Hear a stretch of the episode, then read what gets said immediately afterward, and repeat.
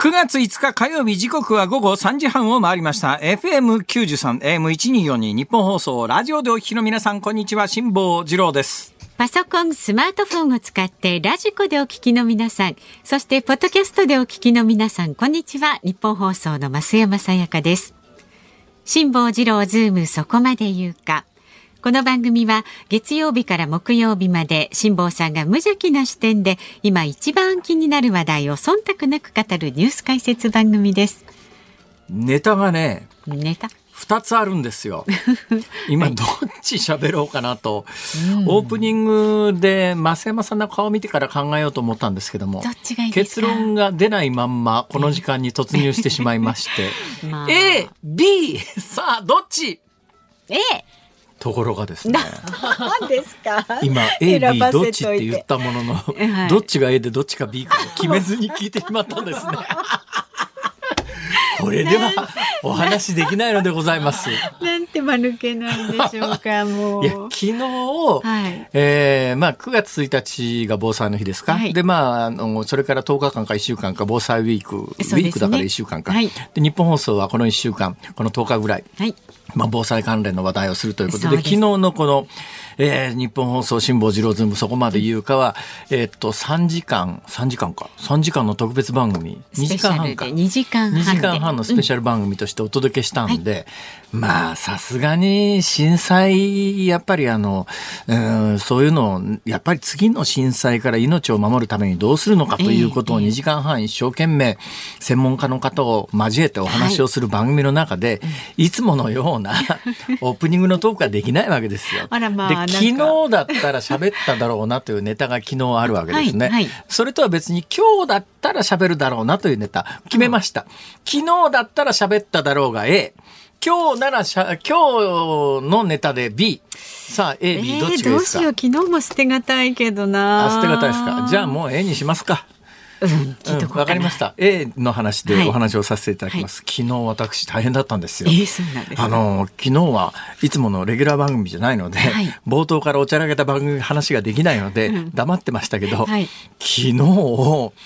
あのいつもは車やバイクで来るのを、ちょっと今週初版の事情で、どうしても、えー、11時の全日空の飛行機に乗るために、はいえー、モノレールと在来線を使っていくというふうに決めたんですね、朝。で、在来線を使っていくと決めて、そうすると乗り換えがね、ものすごく大変なんです。だから私いつも車で行ったりバイクで行ったりするんですが、まあいつもよりちょっと早く起きて、えー、電車を乗り換えて、えっと、急行、特急から急行、準急に乗って準急から確定に乗り換えて、さらに、えー、停車駅でモノレールに乗り換えるという、こういう面倒くさいことしない。3回も4回も乗り換えなきゃいけないわけですよ。それで2つ目の乗り換えまでは順調に行ったんですが、3つ目の乗り換えの時に、2つ目の駅で降りるところが気がついたら3つ目の駅だったんです。あら。わっと思って、これはまずいですね、うん、で、そこがモノレールに乗るターミナル駅なんで、どうしてもそこに戻らないと、そこからの先は開けないんですよ。未来が開けないんですよ。えーうんところが、そこからグーグル組んだの、乗り換え案内だの、いろいろ調べてもですね、どう考えても電車が来ないんです。はいはい。要するに確定しか走ってないようなとこだから、はい、要するに、まあ、3分ごとにバスが来るとか、そういうんじゃないんですよ。あこれはまあ間に合わないと。で、11時間に合わないと。はい、11時の飛行機間に合わなくても、まあ、12時で1時間遅れでいいかと思ったんだけど、その1時間遅れの飛行機に乗れる保証もどうにもないわけです。うん、ですよね。まあ、最悪飛行機諦めて新幹線にするかとも思ったんですが、昨日いつもよりもふっと気がついたのは、あ30分開始が早いという。そうですよ。そこで気がついたんですよ。え？ー、その前の週にですね、この番組のメインのチーフディレクターの木下君とか岸田君とかいう人いるじゃないですか。岸田さんね。岸田君が、はいはいあの、来週の月曜日3時からスタートですからね。そうですよ。え、聞いてね？って言ったら、何言ってんですか？手帳見てくださいって言われて、手帳見たら、はい、3時開始っていうところに、ちゃんと日本線で消してあるんですなんでか誰が消したんだこれって話で。なんで消すん私以外にそこにアクセスできるものはありませんから、どっかのタイミングで3時は嫌だと思いながら手帳見てたんでしょうね。もう心理的なね、あのね、気持ちが先だって。でもその日本線の向こう側に3時って書いてあるわけですよ。聞いてないわこれは通用しねえなと思ってですね。ほいで、昨日、あ、これはいかん。1時間遅れだと間に合わない可能性があるから、何としてでも乗らなきゃいけない。それから、まあ、いろいろ乗り換え案内を調べたら、近くの地下鉄の駅まで走って違うルートで電車で行ったら行けるってギリギリ行けるんじゃないかっていうルートを見つけたんです。ちょっと賭けですねそれは。それでいつも乗ってるあの京阪電鉄から地下鉄の駅に乗り換えるべく、それあの駅同士がつながってないもんですから駅と駅の間が800メートルとか900メートルあるんですよ。結構あります、ね、そこを炎天下全速力でヒーヒー言いながら走ってる時に、はい、向こうからタクシーが来たんですよ。乗るでしょう乗るでしょう1万円コース行ってしまいましてですね。え、どこまで乗ったんですかはい、そこから伊丹空港まで乗ったんですよ。1万円 ?1 万円コースですよ。もうさすがにちょっと驚きましてね。昨日はだから私、えー、あの、特番の司会をするために自腹で1時間以上、1万円以上のタクシー代を払ってやってきてるという、もうちょっと褒めてもらいたいなと思うんですが。さて、はい、そうして間に合った飛行機なんですけれども、はい、いつもと様子が違うんです。明らかに。いつもと様子が違うんです。なんかね、乗り口のあたりにですね、若い女性が何十人も固まってるんですよ。何？おかしいな、これと思って、はい、で、飛行機乗り込んで、私一般席座ったら、前の方に、なんで一般席座ったかというと、私その高い席を予約しようと思ったら、高い席はもう満席で、全く受け付けてくれなかったんで、もうしょうが。どうしてもその飛行機に乗らなきゃいけないんで、後ろの方の席に座ってたんですね。はいで乗り込む時にあれおかしいなと思ったら前の方の席が全部空いてんですよ、空席になってんですよ、こんな空席なのにどうして予約が取れないんだと思ったら、飛行機のドアが閉まる瞬間にドドドドッと集団で乗ってきた人たちがいるんですね、その人たちがドドドドドドッと前の高い席だけじゃなくて高い席から続く後ろの安い席も含めて全部で10席ぐらいドドドドッといきなり埋まったんです。はいで、その段階では、カーテン、その高い席との間にバッと引かれちゃってちゃいましたんで分かんないじゃないですか。次の異変に気がついたのは、はい、羽田空港に到着した時に、普通にゲートのところのボーディングブリッジのところに飛行機が横付けになった瞬間に、えー、瞬間にですよ、まだあの、シートベルトのあの着用サインが消えてないんですよ。着用サインついたまんまなんですが、はい、一旦車輪がストップした瞬間に、間髪入れずに、客室乗務員の女性が、立たないでくださいって言ったんです。はいはいはい、もうちょっと丁寧な言い方ですけど、趣旨としては、え？ー、と、普通そんなこと言わねえだろうと。はい。その後エンジンが止まって、うん、あの、シートベルトの着用サインが外れた瞬間にみんな一斉に立ち上がりますね。はい、コロナの間はそれでも立っちゃダメって言われてたんですが、今もコロナ明けからはもう自由に立っていいことになって、まあうんパーンとそのシートベルトのサインが消えた瞬間に立つんだけど、はい、今度はもっと驚いたのは、シートベルトの着用サインが今度は消えた瞬間に、はい、その前の塊の人たちが、一瞬で、もうコンマ何秒で全員一斉にダンと立って、それで通路に出てきたんですよ。はいはいはい、どういうことかなと思ったら、要するに、うん。追っかけのファンの人たちがその飛行機に結構たくさん乗ってらして前の方に飛行機が止まった瞬間に通路を通ってダーッと走ってくるのをブロックするためだと思います。ええでも何何の追っかけ？ブロックするためだと思います。それで、えー、まああのその黒服の人たちが通路にダーッと立ったから、もう身動き取れないわけです。後ろの人たちは、えー、まあしょうがないですねそれは。うん、まあ基本的に前から順番に降りてきますね。で私の順番が来た時にはもう前は全部降りた後ですから、誰かわかんないんですよ。うん、そしたら私の横をですね私の後ろに乗っていた女性がカメラ抱えて私の横を猛烈な速度ですり抜けていって。なんだこの騒ぎはと、はいはいはい、なんだこの騒ぎはと思うじゃないですか。なんだなんだろう。でそこにいた客室乗務員の方にですね、ちょっと誰？聞いたんですよ。うんうん、そしたらその女性が嘘か本当か知らないです。嘘だと思いますけどわかりません。どなたかアイドルじゃないですかとか言うわけですよ。お前知ってんだろうこらみたいな。あ言わないんですね。おっしゃらない。言わないんですよ。えー、それで、すごい気になるじゃないですか。それは気になる眠れなく気になりますよね。うん、それでだけど今インターネットすごいですね。インターネットで、調べたえー、何月何日、はい、えー、当反移動、アイドル、はい、あの入れたらですね、うんあの韓国の韓流のスターの皆さんの公演スケジュール、移動スケジュールの一覧表みたいなものがネット上に存在するんですよ。はいはいはい。どうやら、うん、私もね、飛行機乗ってた時に周りのドドドドドドって乗ってきた人の集団からどうも韓国語じゃないかという声が聞こえてたんで、うん、何かやっぱりね、韓国韓流系のスターの人の誰かじゃないかと思うんですが、結論から言うと、わかんない。え、わかんないの？えというのはどういうことかというとですね、出てきたんです。出てきたんです。名前は出てきたんですけど、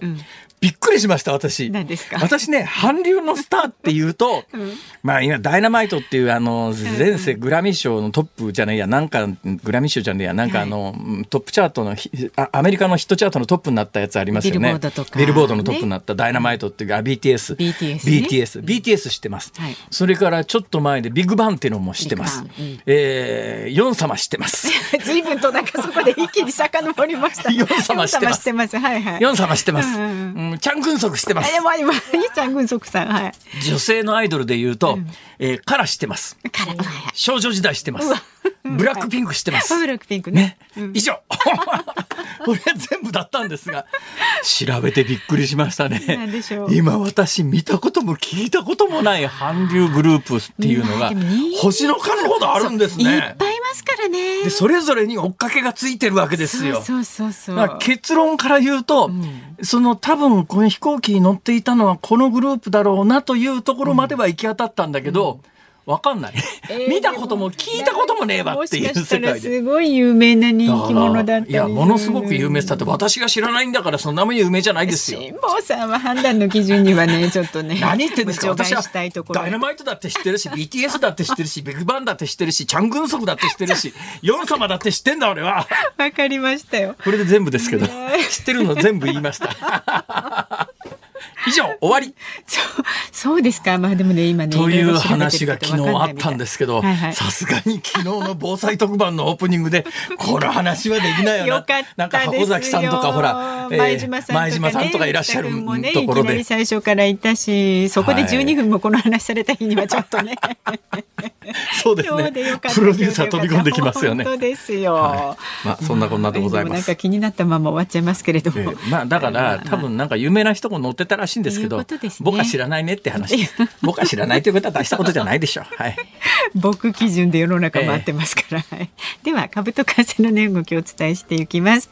え今日の東京株式市場日経平均株価7営業日続伸となりました。昨日と比べて97円58銭高い3万3036円76銭で取引を終えました終値では8月1日以来およそ1ヶ月ぶりに節目の3万3000円台回復いたしました。で外国為替相場の円安ドル高傾向などを支えに買い注文が優勢となったようです。で為替相場現在1ドル147円ちょうど付近で取引されています。昨日のこの時間と比べますと80銭ほど円安になっています。さあズームそこまで言うか。この後は昨日の夕方から今日この時間までのニュースを振り返るズームフラッシュ。で4時台にズームする話題は内閣感染症危機管理総統統括庁が発足。実効性はということで今日は元厚生労働省医系技官で医師の木村盛世さんスタジオ生出演です。で5時台には京アニ放火殺人事件青葉被告起訴内容を認めるというニュースにズームします。番組では今日もラジオの前のあなたからのご意見お待ちしております。メールで送ってくださる方は ZOOM zoom アットマーク 1242.com え旧ツイッター X で参加される方は、ハッシュタグ漢字で辛坊治郎、カタカナでズーム、ハッシュタグ辛坊治郎ズームでつぶやいてください。では今日の番組のエンディングでお送りするズームミュージックリクエスト。今日のお題は？はい。えー、電車を乗り過ごした時に聞きたい曲。電車を乗り過ごした時に聞きたい曲。うん、なんか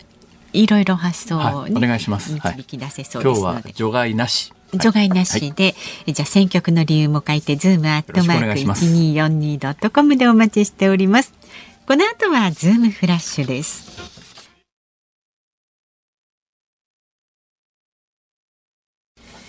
ニッポン放送辛坊治郎ズームそこまで言うか。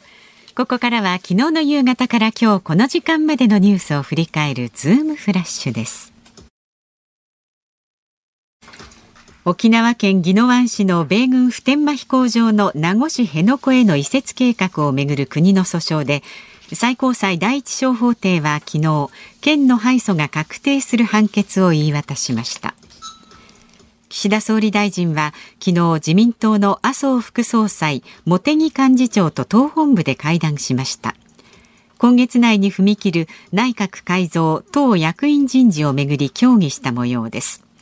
人事はこれまで9月中旬を軸に検討してきましたが岸田総理大臣は今月2度の外遊を予定していて帰国後の9月最終週に実施する案も浮上しています。中国が日本産の水産物の輸入を全面停止したことを受けて岸田総理大臣は特定国依存の分散のための支援策を含めて総額1007億円の政策を取りまとめたと表明しました。中国向けの輸出が多いホタテなどを買い取る制度や新たな輸出先の開拓に向けた支援などを盛り込んでいます。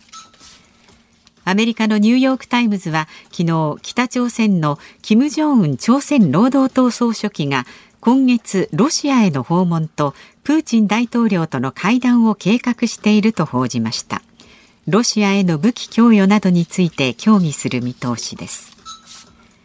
ウクライナのレズニコフ国防相は昨日最高会議議長に辞表を提出したと明らかにしました。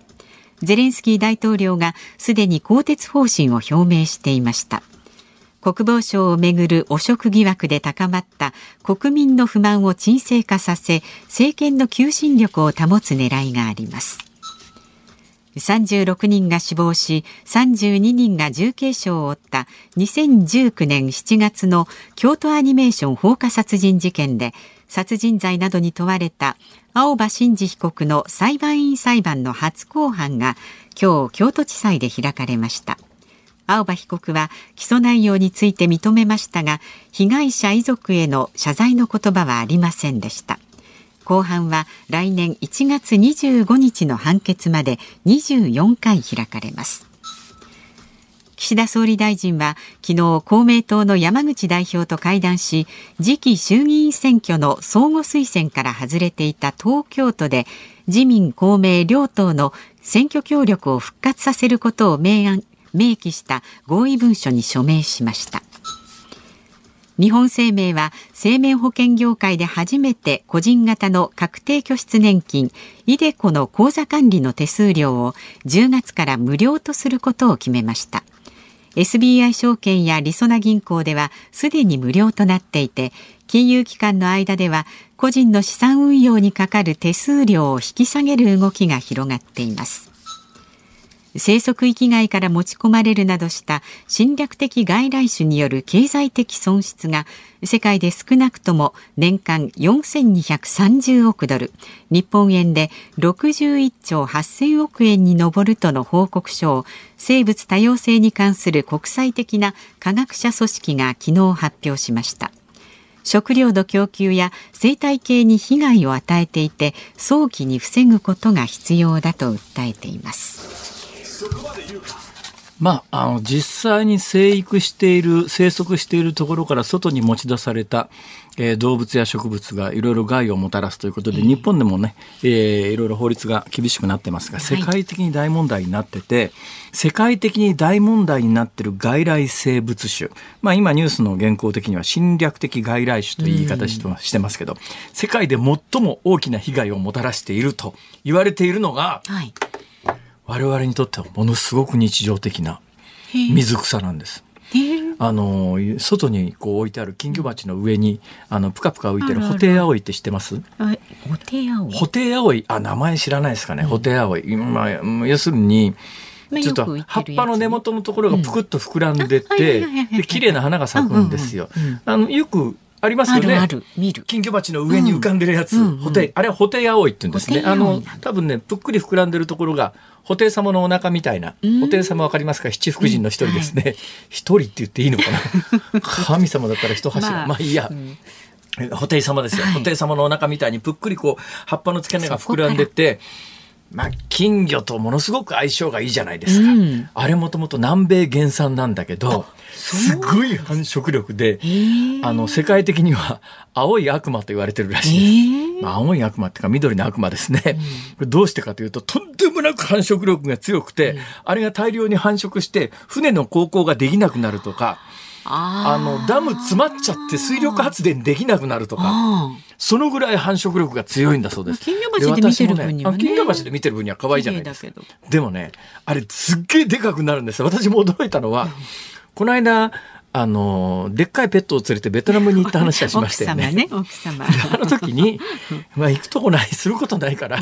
ね、えー、ホテルにこもって話をしててもそんなに長いこと話なんか持たないから、どっかやっぱツアーでも申し込もうかって言ってですね、メコン川ツアーっていうのに申し込んだんですよ。うんはい、地元の旅行者行って、で、メコン川ツアー行ったら、まあなんかいろんなとこ回って土産物売りつけられるようなツアーだったんですが、よく分かったのが、うん、あのメコン川の河口のところに、そのホテル青いの大群落っていうか、それも日本のあの金魚鉢の上にあるような可愛い、あんなちっちゃいやつじゃないんですよ。はいはい、なんか、え、こんなでかくなるんだっていう、ホテイがびっしり、あ、こりゃ確かにダム詰まるなっていう。だけど、もともと中南米原産なんだけど、中南米でも繁殖して大変だろう、もともとのところがそうならないのがですね、うんうん、自然ってよくできてましてね、うん、あの、ホテイアオイのぷっくり膨れたところをバリバリ食う動物がいるんですよ、南米には。食べちゃうんだ。これまた日本でも馴染みがあるんですけど、うん、カピバラっつってですね。カピバラ可愛いじゃないですか。でかいネズミみたいなやつですね。のたーとした動きが可愛いあのカピバラが大好物がこのホテイアオイなんですえー、そうなんですか？ほいで、南米では両方いるから、うん、ホテイアオイが大群落作ろうと思ってもカピバラがピューッと泳いでってガポガポ食うんだって。ホテイアオイにとっては最大の天敵がカピバラなんでうん、で両者がいるから自然としてバランスが取れてるわけですよ。まあうまくできてますね。で全世界に繁殖力が強強くて、まあ、水草としても見た目も可愛いし、花も綺麗なだからっていうんで大量にいろんなところにばらまかれたんだけどそれぞれのところで定着して、まあ、大災害状態になってんだけど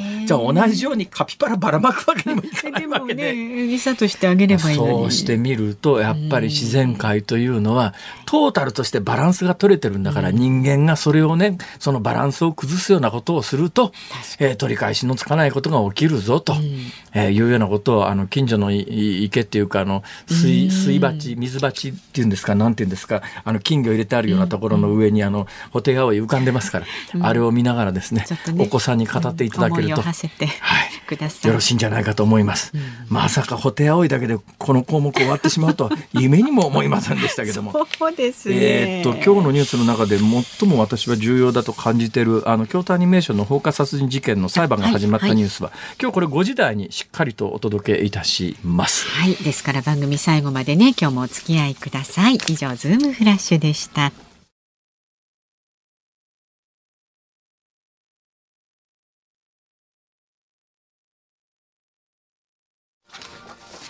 9月5日火曜日時刻は午後4時まもなく4分になるところです。東京有楽町日本放送第3スタジオから辛坊治郎と。増山さやかでお送りしています。辛坊治郎ズームそこまで言うか。メールをいただいております、はい、皆さんありがとうございます。にび色の空さんです。あのどんどん増えちゃうね。ホテイアオイについて。昔は金魚屋さんで売っていましたね。うちにもありましたがどんどん増えて大変でしたよそうなんですね。まあ、ホテイアオイもどんどん増えますけども、うん、あの、金魚すくいで取ってくる金魚というやつも、あれでかくなりますね。大きくなります。びっくりするほどでかくなりますよね。倍ぐらいになったことありましたよ、うちも。ああ、なるなる、うん、本当に。それで、扱いに困って近所の運河に捨てに行ったんじゃないでしょうね。捨てには行かない、ちゃんと全うさせましたけれどもね。を全うする。天寿って大体金魚って寿命どのくらいなんですかね。いや、でも結構長生きしましたね。そうなんですよ。どんどん大きくなりますよね。所詮元船だったりしますからね。そうそう。水槽を大きくすると、あの、体もどんどん大きくなっちゃう。水槽のサイズにね。うん、言いますよね。うんの基本なんかあのちっちゃいその金魚すくいで取ってきたぐらいの時にあ可愛いみたいな感じ。だんだんあの20センチとかなってくると。そうなんですよそうなんですよ。こここは暗いかとか指とか突っ込んだら噛まれねえかとか。ちょっとね。まあ金魚に噛まれやしないですけども、まあ、そうそうそう成長するんだなと、はい、まあ命は大切にしましょう、うん、そうですよもちろんね。最後までちゃんとね、えー、面倒見てあげましょうね。丸く収めました、はい、本当ですね さあまだまだあなたからのご意見お待ちしておりますのでいろんなお話を寄せになってください。メールで送ってくださる方は zoom zoom アットマーク一二四二ドットコム。それから番組の感想など旧ツイッター X でもつぶやいてください。ハッシュタグ漢字で辛坊治郎カタカナでズーム。ハッシュタグ辛坊治郎ズームでつぶやいてください。さあこの後は内閣感染症危機管理統括庁が発足。その実効性はという話題にズームします。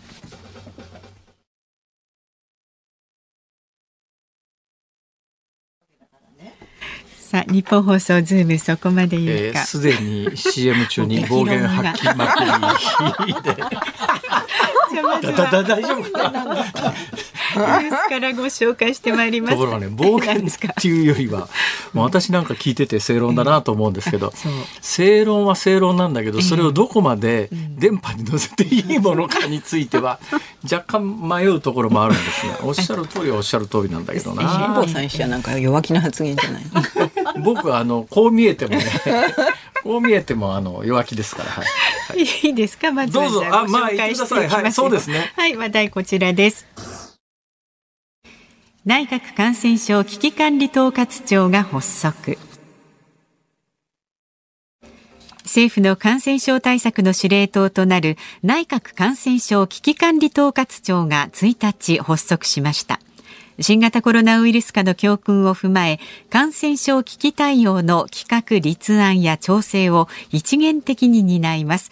新たな危機に備えて当面は政府行動計画の改定作業を1年程度かけて行う方針です。さあお待たせいたしました。このニュースにつきましてモセ元厚生労働省医系技官で医師の木村盛夫さんに伺っていきます。よろしくお願いします。よろしくお願いいたします。内閣感染症危機管理統括庁というのができてですね、はい、これはあの役所ができると看板に文字書くんですがどうもこの文字は岸田さんが自分で書いたみたいですか？なんかねびっくりしますよ。その時の新しく省庁再編で省庁ができた時の大臣が書く慣例になっててですね別にその人書かなくてもいいいんだけどね。だから、あの、省庁の役所の看板見ると、とんでもなく下手くそな字で、ね、これなんか恥ずかしくねえか、これ書いた人はっていう、まあ、恥ずかしさというのがないと、いや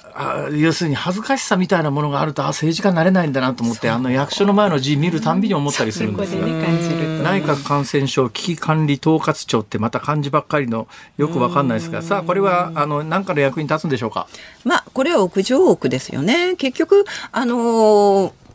官邸というか総理の直直下にすでに危機管理官、ええ、まあだからすべて何かこうまあその当時は警察庁がメインになったんですけれども、はいまあ、すべいろんなこう危機管理、まあ、感染症も含めてそういうことが起こった時危機管理に対応しなきゃならない事象が起こった時にすぐさままあ、官邸が動けるような組織っていうのはすでにあったわけですね。で、それが実際に、えー、2009年の新型インフルエンザの時も、はいはい、そして今回のコロナの時も全く使い物にならなかったわけですよ。ええで、また同じものを作ったところで、使い物にはならないというのは、誰が見てもね、ね、誰が考えても明らかだと思うんですよね。ね省庁再編であの今から20年ぐらい前に省庁の数がぐっと少なく、ね、多すぎるんじゃないのって言われてだいぶ減ったはずなんだけど、この10年15年ぐらいでまた10個ぐらい新しい省庁ができて 何なんだよこれはと。やっぱりあの官僚という官僚組織というのはそうやって増殖していくものなんですかね自然にほっとくと、ね、よっぽど圧をかけて小さくしようとしないと。うん、あのそもそも論として、人もそれからあの組織の体制も変わらなければ作ったところで運ぶのを作るだけなんですよね。はいはい、で特に日本本の感染症危機管理というのは3つの非常に大きな問題を抱えていて、ええ、その根本問題を解決しない限りはいくら作ってもダメなわけです。根本問題って何ですか？まあ一つには法体系がまあ危機管理に即してないすなわち昭和中期の、えー、状況で今も感染症対策が行われている、えー、一番大きな問題っていうのはこの危機感、まあ、感染症に関する法律が3つあるんですけれどもそれが点でバラバラ、えー、一番大きなのは検疫法と,、えーと、感染症法っていう国外法と国内法に分かれてて、はいはい、これはまあ当然のことながら担当部署が違うので、えー、でプラスあのあのもう一つあの特措法っていうのができちゃったから3つあるんですけれども、えー、これが全部担当部署が違うから危機管理の時にすり合わせをずっとやってなきゃならない。で上位形ですから厚労省から来た通通達はこうどんどんどんどん下に降りてって最終的に医療機関に行くんですけど、えその逆をまた通っていかないと一つでもすっ飛ばすと大変なことになっちゃうっていうこれは平時以外の何者でもないんですけど例えば一番分かりやすい例として、えー、感染あ、まあ、検疫法の検疫法に基づいて活動する、まあ、職務をえー、行う検疫官っていうのがいるんですけれども検疫所。ええ、でその人は国際線ターミナルには入れるけど国内線ターミナルには入れないんですよ。ね、これから見てもそもそもなんかこれ使えるんですかっていうのが一つですね。だから法体系の問題が一つ。もう一つは日本は系統だったデータが一度も取れないってことです。はあ、今回のコロナに関しても、実際感染者感染者って言ってるけれど、私たちの国日本でどれだけの感染者数があったのか実際のところはわからない。そうですね。はい、で第3番目としてまあこういう危機管理がにに対応しなければならない新しい感染症が入ってきた時にやらなければならないというのはワクチンはじめ新薬の開発です。はい、これがまあ世界各国から途上国も含めて週遅れで遅れている。プラスその有効性を確かめる大規模治験ということを未だかつて日本はやったことがないという事実です。ですからそれプラスですねこれを何とかして束ねましょうというような責任感のあるトップもいないそれから政治家も別にもう責任取りたくないし、自分たちはもう医師会の方向いて評伝だけ見てればいいのよ、みたいなスタンスでいるもんだから、誰もこの日本の国を本当に感染症危機管理の状況から守ろうっていう人たちが存在しないってことですよ。あのコロナに関して私の身内でちょっとこういう事件がありましてねえー、一応その今から4か月前連休5月の連休明けにコロナって感染症法上の分類で今まではまあ新型コロナ等対策特別措置法の対象だったんで2類相当みたいな扱いだったやつをまあ5類に引き下げるとそうするとまあ季節性のインフルエンザと同じになりましたと。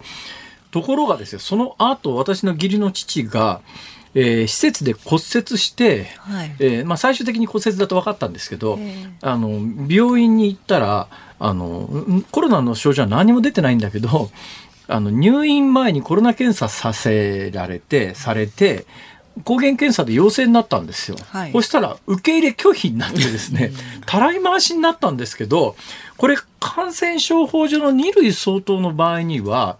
えー、いわゆるその応召義務っていうお医者さんは必ず患者を見なきゃいけない義務から、まあ、対象から外れますからあの、まあ、それはもうその専用病棟しか入院してさせられないっていうのはまあ分かるんですけど5類相当になってからはですね新があのインフルエンザ季節性のインフルエンザにかかってるから骨折の治療しませんってこれは明らかな応召義務違反じゃないかと私は思うんですけど。いや私もあの辛坊さんがおっしゃることに全く同感で今なんか電車に乗ってきましたらですね知事会の要請を受けてなんか補助金の継続？補助金の継続？インフルエンザに補助金継続しますか？おかしくないですか？だからね5月の連休明けに一応対国民的には対マスコミ的にはマスコミがまあそう伝えたわけですけどいや季節性インフルエンザと同じ扱いになりますよ、だから私の義理の父の場合もまさか入院前に検査されて受け入れ拒否とは思わないわけですよ。でも現実にはあの二類相当だった時と運用変わってないじゃないかと、うんね、おかしくないですか？おかしいですよね。まあ、すなわち何が言いたいかというとですねこれで何が起こっているかというと医療機関というののもののまあ全てとは言わないですけれども結構な人たちがこのコロナによって潤った。その補助金によってまあ、経営がうまくいったから。なんか、むっちゃ黒字になった病院とか、なんか新しいクリニック作っちゃうような病院まで出ましたよね。もう、クリニックだったのが救急病院作った宇都宮の病院ありますからね。その人がなんか赤字になっちゃうって当たり前でしょなんか補助金ぼったぼったくってたんだからね。そういうことがまかり通ってしまう。この番組における発言はすべて本人の責任とさせていただきます。これに対してですよ、はい、国民は怒らないのかそれを政治家はネット上の世論なんかだとそういう常識的に考えたらこれ何なんだとんでもねえだろみたいな意見にアグリーのネットのネット民とかいるわけですよ。なんかこいつらバカじゃねえかと思いますけどね 私なんか。いやだからそういうことも考えるとまあ今あのこれはちょっと話がずれますけれども今の医療費っていうのはまあ大体国家予算が100兆円だとすると、今度もう43兆円で、今度厚生労働省はこれを50%まで上げてもいいみたいなことを言ってるわけですけれども、それに対して国民を納得させるためには、それが果たして費用対効果があったのか、それから国民の多くにとって、それが幸せなことなのかそういうことを率直に問うべきだと思いますよ。ですね全くその通りなんですけれどもどうもやっぱり。えー、物事を決める人たち、まあ、要するにまあ政治家を中心として、まあ、あるいはその、えー、厚生労働省の官僚の皆さんも含めてどっち向いてるかというとあの一般大衆とか国民全体とか日本の将来とかというよりはやっぱり自分のところの評伝になる人たちであるとか直接利害関係のある人たちの方にばっかり見てものを決めているんじゃないのっていう気がすごくするんですよ。そうですねそれからやっぱり先ほどの知見の話なんですけれどもこれは非常に大ききな問題で、えええー、先日日本初のワクチンが、まあ、認可されたということなんですけれどもまああのあれだけの治験数で、ファイザー、モデルナっていうのはもともと一番最初に発売するときに5万人規模の治験をやったわけですよ。はいはい、それでも中長期的なものは、あの、データを取っていかないとわからない。えー、で、現在の感染状況からすると、今、ワクチン、有効、ワクチンの有効性を示すためには5万人以上の治験者が必要だということはこれは明らかに統計学的に明らかなんですけれども、ええ、それが何千人の規模でやった治験がまあ有効だとして示されてしまったっていうまあよくわからないことが起こっている。それからもう一つは治験とともにやらな治験の重要性というのは中長期的な効果とともに副反応がどの程度出てくるか。そういうものは、まあ、イスラエルとかはもう国民規模で追ってますからそれに関して厚生労働省はデータは十分に地方自治体にあるのにもかかわらず3年ぐらいかかる？とか言っている。で、挙句の果てに、もうすでに危機管理官がいるのにもかかかかわらず、この危機管理統括庁が出て、その対策を取るのになんか1年かかる？いつになったら私たちの国は感染症危機管理から守られるのか。誰が悪いんですかね、おのおののそこのポジションにいる人たち、一人一人の質が悪いということでもないんでしょう、なんでそんなことになっちゃうんですかね、日本って。残念ながらそのリーダー不在ということと、えー、まあ、誰も責任を取りたくない。それがまあトップがいたとすれば徐々にそうなってくると国民もああ言ってもしょうがないよね。じゃあ選挙に行きましょうって言ったって選ぶ人もいないし挙句の果てに首相からあの都知事からですねもう自分のパフォーマンスのためにお金を使い果たしてすっからかんにしてやめるような状況にいる政治家がこういる中であ私たちって何を言ってももう何をしてもダメなのよねっていうやっぱり諦めになってきちゃうんじゃないかなと。木村さん、はい、出ましょう。またこの間も ね、本人に出ろっていうからには自分でやらないと。僕も今もあの自分のことで手一杯で。世のため人のためなんか。世のため人のためを考えてね。やっぱりあの政治家には政治をしてほしいですよね。本当そうですね。辛坊さん頑張ってください。いやいや何を言ってんですか。そういえばあのご著書が最新刊が悪い医者から命を守る65の知恵っつんですか？あそうです、ね、これは今度発売です2月いやこの間辛坊さんに紹介してもらったじゃないですか。あれ？これじゃ、うん、これでした？これそれです。まあまた書いてますのでまたそのうちあのおお呼びいただいてまたその時に新しいものを宣伝していただくということ いや本当に。最近あのどんな活動してらっしゃるんですか？というよりも私ですね、はいはい、まああのご経歴を見るとアメリカのジョンホジョンズホプキンス大学これまあコロナでもだいぶ話題になりましたけど、えー、非常にこれはあれですか？その世界のな何何会なっていう言えばいいんですかね？医学会ですか？医学会医学会ですね。まああのホプキンスっていうのは非常にあのまあここもお金にあのまあ、なんていうか非常に興味のある大学なんですけれども。どこにあるんですか？えっ、ー、とボルチモアというとこメリーランド州のボルチモア、ね、メリーランド州ボルチモア。はい、でほまあ、ボルチモア自体は危険な地域なんですけれども、ホプキンズバブルっていうのがあって、まあ、ホプキンズのエリアだけはもう非常にこうクリーンに保たれてる。ただ、ホプキンズのやっぱりすごいところは、もうデータが全てだということを当初から言って、まあ、本当に世界中のデータを、ね、コロナに関してもこの大学の出すデータっていうのがよく、うん、いろんなところで報道されてましたもんね、うん、それからアメリカの CDC に入られてそれから厚生労働省に厚生労働省で医系技官って、まあ、厚生労働省の要するにまあ、役人をやってらしたわけでしょ。そうですね。ストレスたまんなかったですか？まあストレスたまったというか、まあ、そこでもやっぱり私なりに自分のやあのやらなきゃならないことをやり続けていたらこの間もなんかある会合で話してたらこれってギャグになるぐらいのかわいそうな飛ばされ方をしててやるたびになんかランクが低くなっていくっていう、ね、なんか自分で話しててみんながあーって言ってなんか自分で私って本当なんかこういうあの人生ってまさしくギャグみたいな話だよねってやればやるほどね もうポストが落ちて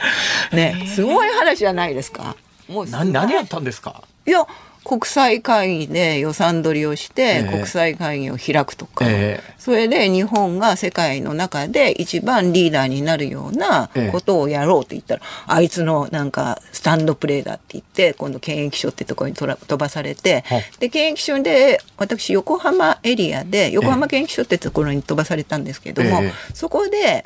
えー、日本初の感染症総合訓練っていうのをやったんですよ。地方自治体、警察、はい、あのそれから、えー、横浜市、それから検疫所すべてあれして、えーえー、そしたらそれをやった1週間後に飛ばされたんですよ、羽田に今度は。それ訓練はねあのいまだに続いてるんですよ。でもあいつの経歴だということは誰も認めたくない。そういう話じゃないですか。その場その場で暴言吐きすぎるんじゃないですか。そんなことないですよ。私はただ単に隣の水上所のね所長のとこ行って訓練やりたいから海保のヘリを飛ばしてちょうだいって言っただけですよ。海上保安庁のヘリコプター。ヘリまではダメだったんですけど海上保安庁の船にあの2つ出してくれましたからね。いややっぱり危機管理のためには必要でしょ。う、必要ですよ。それに NHK が取材に来ちゃったもんだからまたもう火に油を注いであいつはなんでまた。役所の世界では目立ってはいけないんですか？そうですね多分。はおとなしくしてるってことですよ。でもあのまあ医師の免許も持ってらっしゃるからいざとなったらお医者さんもできるじゃないですか。そうですね。だからまあそういうあれもあってあの辞めたっていうところもありますけれど、うんええ、まあ私はやっぱり厚生労働省に構成してほしいですよ。座布団一枚。ありがとうございます。あの綺麗に収まったところでえー、今日ははい。お忙しい中まと厚生労働省医系技官で医師の木村盛夫さんにお話を伺いました。実はですね さっきあのあの遠回しにおっしゃってたところの具体名が CM の時には飛び交ってたんです、ね、それはもうあえてそこでそうやってね。またぜひあの近いうちにお越しになってください。どうもありがとうございました。ありがとうございました。ありがとうございました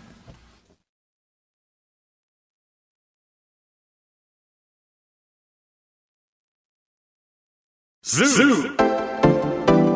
本放送辛坊治郎ズームそこまで言うかをポッドキャスト YouTube でお聞きのあなた増山さやかです。飯田浩二です。お聞きの内容は配信用に編集したものです。辛坊治郎ズームそこまで言うかは月曜日から木曜日午後3時半から生放送でお送りしています。ラジオの FM93 AM1242 に加えてラジコでもお聞きいただけますよラジオラジコでは配信版では聞けない。あんなことやこんなことがいっ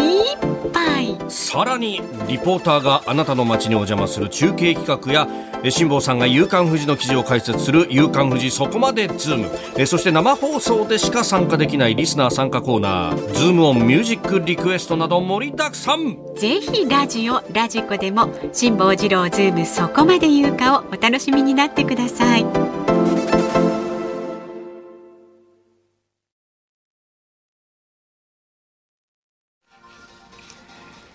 9月5日火曜日時刻は午後5時を回っています。こんにちは辛坊治郎です。こんにちはニッポン放送の増山さやかです。ズームそこまで言うか。5時を過ぎましたのでズームをミュージックリクエストご紹介してまいります。ありがとうございます、はい、今日のお題は電車を乗り過ごした時に聞きたい曲。割とシンプルにね。千葉県習志野市のえー、何さんかな？あった。習志野のおっさんさん54歳男性の方リクエストは海援隊思えば遠くへ来たもんだ、ね、電車を乗り過ごして遠くまで来てしまったから。はい、横浜市のケイスさんリクエスト原田智代さんどうしてますか？理由は歌詞に急行の通過待ちがいつもとてももどかしかったのとあるそうです。ね、東急急行快速各駅停車と全部止まる駅ならいいけど各駅停車しか止まらない駅だと急行や快速がもどかしいですっていうね。全くですね。うんあとは千葉県浦安市のソレイユさん59歳男性は山口百恵さんのプレイバックパート2でしょう。ちょっと待ってプレイバックプレイバック今の停車駅プレイバーク プレイバークでお願いします。本当にそんな気持ちになります。あと東京都のサッチーさん。電車を乗り過ごした時に聞きたい歌は財津和夫さんでウェイクアップ、うん、これはね乗り過ごす原因は眠ってしまうことがダントツだと思います。ということでウェイクアップまあそうなんですけど私が乗り過ごしたのはですね、うん、なんで？スマホに熱中しすぎてたんですね。ありがちでしょありがち没頭しちゃってるとね、はい、気をつけましょう。それから横浜市にお住まい68歳の還暦オーバー親父さん。リクエストは、えー、駅間を一生懸命走ったということでリクエスト曲これしかないと思います。サンプラザ中野くんランナー。ああれバックスランプじゃないんだ。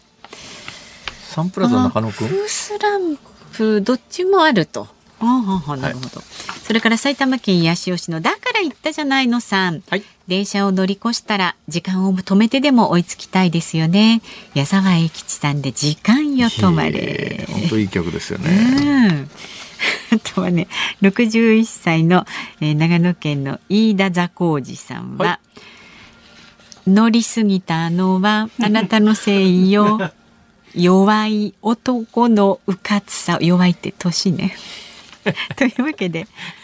これ武田鉄矢さんだっけ？武田鉄矢さんと足利義美さん。男と女のラブゲーム。お二人歌ってるのね。いろいろ皆さんありがとうございます。はい。本当に、ありがとうございます。本日のズームオンミュージックリクエスト。海援隊思えば遠くへ来たもんだ。えーとはいわかりました。最初の方ですね。武田鉄矢さん海援隊ね。エンディングでお送りいたしますさあ番組ではラジオの前のあなたからのご意見は24時間お待ちしておりますのでいつでもお好きな時に送ってください。メールは zoom zoom アットマーク 1242.com X はハッシュタグ辛坊治郎ズームでつぶやいてください。あなたからのご意見をお待ちしております。日本放送辛坊治郎ズームそこまで言うか。今日最後に取り上げるのはこちらです。京アニ放火殺人事件青葉被告起訴内容を認める。36人が死亡し32人が重軽傷を負った。2019年7月の京都アニメーション放火殺人事件で殺人罪などに問われた青葉真司被告の裁判員裁判の初公判が今日京都地裁で開かれました。青葉被告は起訴内容について認めましたが被害者遺族への謝罪の言葉はありませんでした。公判は来年1月25日の判決まで24回開かれます。まあ、裁判員裁判ですから6人の一般から選ばれた裁判員と3人のプロの裁判官9人の合議制で、えー、最後の判決は多数決になります。多数決になるんだけどこれあの精神鑑定で、うん、というか最終的にその精神状態がどうだったのかというのもこの裁判官の裁判員が決めるんですが、はい、これがまあ責任能力があったというふうにまず前提として見なされた場合、判断された場合には、まず間違いなく死刑判決になるだろうと思います。はい、えー、だからもう弁護側としてはですね、えー、心身喪失、心身耗弱で戦うしかないわけですよ。うん。うん、私ね、そのせいじゃないかと思うんですがね、うん、今日あの、初公判で、えー、青葉被告は、まあさっきニュースの原稿にも今ありましたけども、えー事件当時はこうするしかないと思ったがこんなにたくさんの人が亡くなるとは思っておらず現在ではやりすぎたと思っている。これ聞かされるご遺族の方は切ないと思いますよ。だってやりすぎだったと思ってるということは、うん、こんなにたくさん死ななければ正当だったというふうに取れますからね。聞き方によって当然この発言は、はい、あの弁護側が承諾して言わせてるはずです。ね、はい、と考えると、多分精神状態というところを争点に持っていきたいんじゃないのかなっていうのを感じるんですよこれ。だからまああの責任能力があれば、うん、あの基本的にこれ一般の要するに刑法を学んでいない一般の人の感覚っていうのは私よくわかるんですけど、うん、なんで心身喪失だと無罪なんだよってやったことに変わりないじゃないのかって思う人が大半だと思いますが、ただこれあの、えー、刑法世界的な近代刑法というものの中ではえー、刑罰を加えるためには、その刑罰を認識できる能力が必要なわけで、はい、それがまあ、いわゆる責任能力。まあ、責任能力というのは、まあ、善悪の判断、善悪の判断に基づいて何かをするということを自分の意思で行うということの能力がない人間に刑罰をまあ、それ、納得いかないですよね。刑法39条で、心身喪失の場合は無罪って書いてあるんですよ。だから、まあ、刑法で書いてあるから無罪なんだけど、なんでそうなるかというと、まあ、これなかなか説明するの難しいんですけど、例えばよ、例えば、全く善悪が分かんないっていう、まあ、年齢がものすごく若くて、例えば3歳児だったとしますね。うんうん、3歳児。うん、3歳児が、横で寝てるおばあちゃんに良かれと思って何か食べさそうと思って粘土口の中突っ込んだら死んじゃったっていう時にその責任を問えるかっていうのを例えば想像してみ見てください。うん、そうするといやそれ善悪分かんないわけだから、それ責任取らすわけに、取らす、だから、あの、年齢で、刑法も、あの、決まってるのは、年齢で決まってるのは、まあ、そういう背景もあるんですが、それと同じように、善悪の判断ができない人間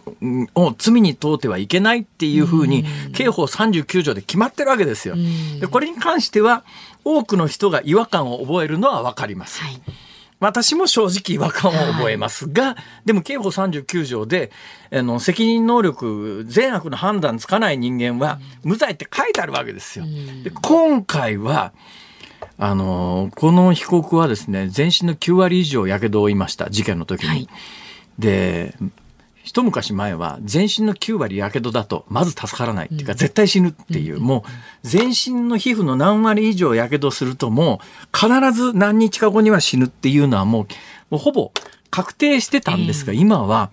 あの皮膚を培養して移植するとかっていう医療技術がすごい。でこのああの担当した医師は、とにかく責任を取らすためには、死んじゃったら責任も、うあの被疑者死亡で終わりですから、えー、必死になって助けたんだけども、助けた末にやりすぎだったと思っているっていう発言をさすために助けたわけじゃなかろうと思いますけどね、これを聞かされる遺族はたまらないと思いますけど、えー、だけどまあ弁護士弁護団の作戦法廷戦術とすると責任能力があるということになるとまず間違いなく死刑です。で責任能力がないあるいはそれが極めて弱かったということになると、えー、死刑判決回避できる可能性があってどうもやっぱ法廷戦術としてはそこにかけるしかないのかなっていう今、また今回の冒頭罪状認否に続いての被告の発言を聞くと、これを言ったからといってその事件当時はこうするしかないと思ったがこんなにたくさんの人が亡くなるとは思っておらず現在ではやりすぎだったと思っているという発言をして、うん、まああの有利になることはないけれども、うん。ね、少なくともやっぱ精神状態に関して責任能力があるのかっていう議論は今後必ず今回の裁判におけるいわゆる最大の焦点はそこですね。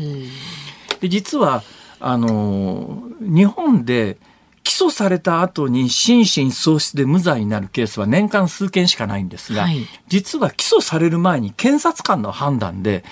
検察が行う精神鑑定で責任能力がないと判定された場合に起訴すらされないっていうケースが実は何百件もあるんですよ。ええまあ、多くはね、あの、精神を病んでる人による家族内の殺人事件みたいなやつが結構多いんですけどね。まあ、そういうケースにおいて、だ今回は検察は、検察が行った精神鑑定では責任能力があるということで、起訴まで持ってきたんだけども、はい。うん、この後、まあ、来年、もうこれ判決の日付が1月に、来年の1月に決まってるんですけども、ねうん、1月25日の判決までの最大の焦点は、この、うん青葉被告という、青葉被告が、あの責任追及に耐える精神状態だったのかどうなのかと、まあでもこれを判断することになる裁判員の皆さんは大変ですよ。すね、一般的に裁判員裁判の場合にはいろんなことが整理されて、もうできるだけ裁判員の負担を減らそうということで、最短例えば1週間とか10日ぐらいで判決が出るようなスケジュールを組むのが一般的ですが、今回はもう争点が非常に多いし、ええ。まあまあ、あの、かつてない凶悪な犯罪だったもんですから、もうその審理も長長いというのが分かってるんだけれども、でもその間裁判員の皆さんはずっとそれ拘束されたっきりです。から、はい、非常にそれも辛い判断を迫られるということで、まあ、あの、裁判員って自分で望んでなるもんじゃありませんから、だその人たちのやっぱり精神的なケアというのも、おそらく必要になるし、そういうところがやっぱり、今後ニュースになっていく可能性も非常に高いなと思います。えー、2019年のあの犯罪の裁判が始まりました。えー、数十回の裁判が開かれて来年の、はい、1月25日に判決が言い渡されると、えー、いうことになります。ズームオンでした。